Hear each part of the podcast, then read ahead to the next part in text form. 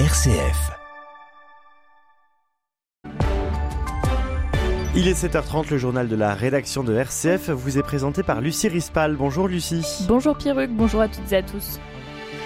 Le président Emmanuel Macron en Israël aujourd'hui. Le chef de l'État est arrivé ce matin, objectif apporter son soutien à Israël, plaider pour une trêve humanitaire dans Gaza et proposer de lancer un véritable processus de paix, je cite l'Elysée.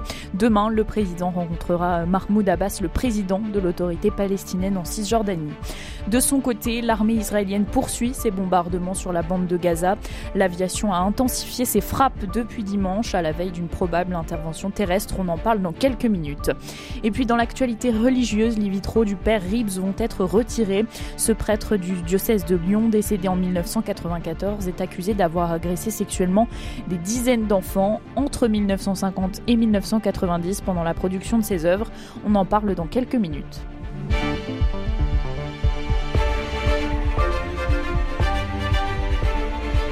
Le chef de l'État est arrivé ce matin à Tel Aviv, en Israël, un peu plus de deux semaines après les attaques euh, terroristes du Hamas. Emmanuel Macron y effectue une visite aujourd'hui, quelques jours après celle du président américain Joe Biden et de la première ministre italienne Giorgia Meloni. Les seules responsables politiques françaises à s'y être rendues jusqu'à présent sont Catherine Colonna, la ministre des Affaires étrangères, et Yael Braun-Pivet, la présidente de l'Assemblée nationale. Que faut-il vraiment attendre de cette visite du président Emmanuel Macron? Les réponses de Magali Santulli. D'abord, le président devrait évoquer le sort des sept Français toujours portés disparus. Pour l'heure, seule une femme est de façon certaine retenue par le Hamas dans Gaza. Pour les six autres, il y a une présomption de prise en otage mais sans certitude, a dit la semaine dernière Emmanuel Macron. Joe Biden avait d'ailleurs obtenu la libération de deux Américaines en activant ses relations diplomatiques avec le Qatar qui joue les médiateurs. À Tel Aviv, le président apportera son soutien à Israël. Il abordera aussi la sécurité d'Israël et la lutte contre les groupes terroristes, œuvrer pour la reprise d'un processus politique vers une solution à deux États, israéliens et palestiniens.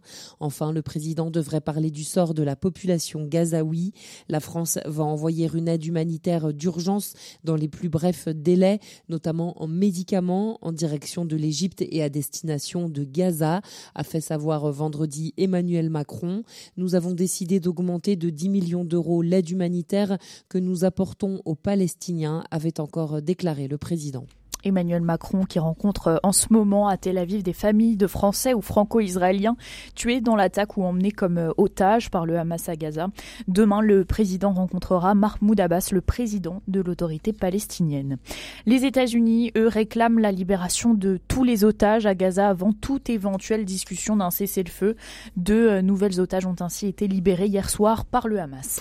L'armée israélienne, de son côté, poursuit ses bombardements sur la bande de Gaza. Un pilonnage sans répit depuis le 7 octobre qui a fait plus de 5000 morts selon le Hamas. L'aviation a intensifié ses frappes depuis dimanche en prélude d'une probable intervention terrestre. L'état-major israélien multiplie depuis quelques jours les signes de cette offensive. Pour le général Vincent Desportes, ancien directeur de l'école de guerre, cette opération terrestre est un vrai piège pour les Israéliens. Écoutez. Je pense que cette opération n'est pas indispensable à, l'armée israélienne. Cette opération euh, va conduire à une impasse. Saal n'a aucune chance de remplir sa double mission, qui est d'une part la destruction du Hamas et d'autre part la libération des otages. Pourquoi? Premièrement, le Hamas est d'abord une idéologie, un réseau dont les chefs d'ailleurs ne sont pas à Gaza, mais plutôt au Qatar. Donc on va pouvoir détruire les outils du Hamas, les caches, l'armement, mais l'idée générale reprendra sous une forme et sous une autre, et hélas, cette idée, on le sait, est la destruction d'Israël. L'autre mission de Tzahal est la libération des otages. On se doute bien, on sait que cette opération sera un bourbier, un bourbier sanglant, qu'il y aura beaucoup de sang versé de part et d'autre et qu'il y a peu de chances que les otages y réchappent. Et c'est aussi une victime collatérale de la résurgence du conflit Israël-Hamas. La liberté de la presse et le droit d'informer sont chaque jour plus difficiles depuis Gaza. Depuis le 7 octobre, aucun journaliste de médias internationaux n'a pu pénétrer dans l'enclave palestinienne. Les professionnels locaux doivent se débrouiller seuls à Gaza pour tenter d'informer euh, de la situation sur place. Médecins sans frontières décompte déjà 11 journalistes tués dans le cadre de leur fonction dans la région. C'est autant qu'en deux ans de guerre en Ukraine. Jonathan Dagger, responsable Moyen-Orient de RSF, déplore ce droit à l'information bafoué par Israël avec son blocus. Écoutez. Ce qu'on voit maintenant dans la bande de Gaza, c'est que l'Israël est en train de suffoquer le journalisme. Là, on parle bien sûr d'un bilan meurtrier de journalistes. Il y a des journalistes blessés, des journalistes en déplacement forcé qui ont dû évacuer leur maison à la suite des demandes d'évacuation des forces israéliennes. Plus de 50 bureaux de médias qui ont été détruits totalement ou partiellement par des frappes israéliennes, selon le syndicat du journalisme palestinien en Cisjordanie.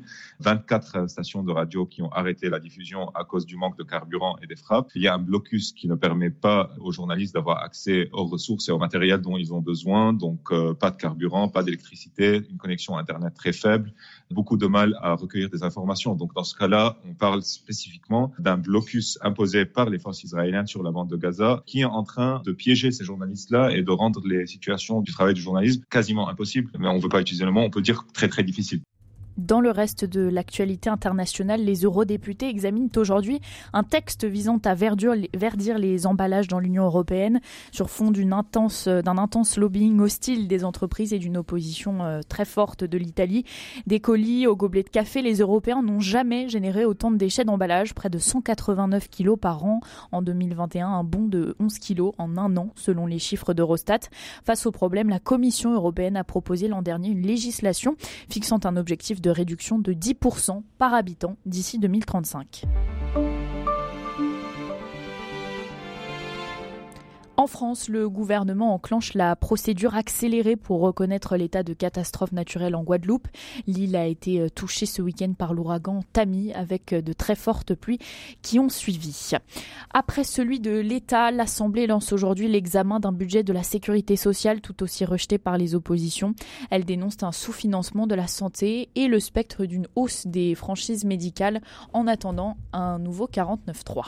Tout autre sujet, un rapport pour lutter contre l'habitat les maires de Mulhouse, Michel Lutz et de Saint-Denis, Mathieu Anotin, ont remis aujourd'hui les conclusions de leur mission pour lutter contre l'habitat indigne, des habitations qui mettent en jeu la santé ou la sécurité de leurs occupants. Les deux élus font 24 propositions au ministre du Logement. Certaines visent à faciliter les signalements ou encore permettre une expropriation plus rapide. Il y a urgence à agir, c'est ce que rappelle Mathieu Anotin, maire PS de Saint-Denis c'est 400 000 logements en France qui sont frappés d'indignité. Plus d'un million de personnes qui sont concernées. Et on a des effets de loupe grossissante puisque, évidemment, il y a des effets de concentration dans certaines communes. Dans la mienne, à Saint-Denis, c'est 4500 logements qui sont du ressort de l'habitat indigne. Nous avons euh, actuellement un plan résorption de l'habitat indigne avec euh, nos partenaires Lanru et l'ANA. Et avec eux, nous arrivons à traiter une quinzaine d'années, nous arrivons à traiter 850 euh, logements, ce qui est déjà colossal. Mais on le voit bien, c'est insuffisant quand on rapporte ces 850 aux 4500. Il faut que nous puissions accélérer. Pour ça, il faut changer euh, les procédures, donner plus de moyens euh, d'agir et il faudra aussi, à un moment donné, adapter les financements, mais ça vient plutôt au bout de la chaîne qu'au début.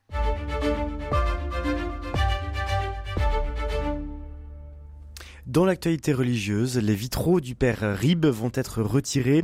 Il était connu sous le nom de Picasso des églises. Il a depuis été rattrapé par des affaires d'agression sexuelle. Louis Rib, prêtre du diocèse de Lyon, décédé en 1994, est accusé d'avoir agressé sexuellement des dizaines d'enfants entre 1950 et 1990 euh, pendant la production de ses œuvres. Restent euh, aujourd'hui les victimes et les œuvres connues pour euh, ses peintures cubistes et colorées. Depuis l'explosion de l'affaire en janvier 2022, les collectifs de victimes se battent pour que cet euh, héritage disparaisse. Précision de Baptiste Madinier. Il s'agit de six vitraux réalisés par le père Rib. Les victimes seront présentes lors de cette dépose tout à l'heure. Une opération financée par le diocèse de Lyon qui s'est engagé à prendre à sa charge le remplacement des vitraux concernés. À l'époque, l'archevêque de Lyon, Olivier de Germay, s'était alors dit atterré par la perversité de ce prêtre. Près de 50 victimes ont témoigné d'agressions sexuelles de la part du père Rib, notamment lors de séances de pause pour la création de ses œuvres. Et dans les diocèses concernés, Lyon, Grenoble, Vienne et Saint-Étienne, l'Église a procédé au retrait des tableaux et des chemins de croix. Le processus a en revanche été plus long pour les vitraux. La commune de Dieppe a franchi le pas cet été dans le Rhône. Après celle de Sainte-Catherine, aujourd'hui devrait suivre celle de Caluire, de Charly et de Loire-sur-Rhône. Une seule municipalité fait de la résistance, celle de Givors. Le maire écologiste Mohamed Boudjelaba a écrit au pape pour savoir s'il fallait dissocier l'œuvre de l'artiste. Il appelle à un débat national sur la question. Merci Baptiste Madinier pour ces précisions. Et merci Lucie Rispal, on vous retrouve demain mercredi à partir de 7h30 pour un nouveau journal de la rédaction.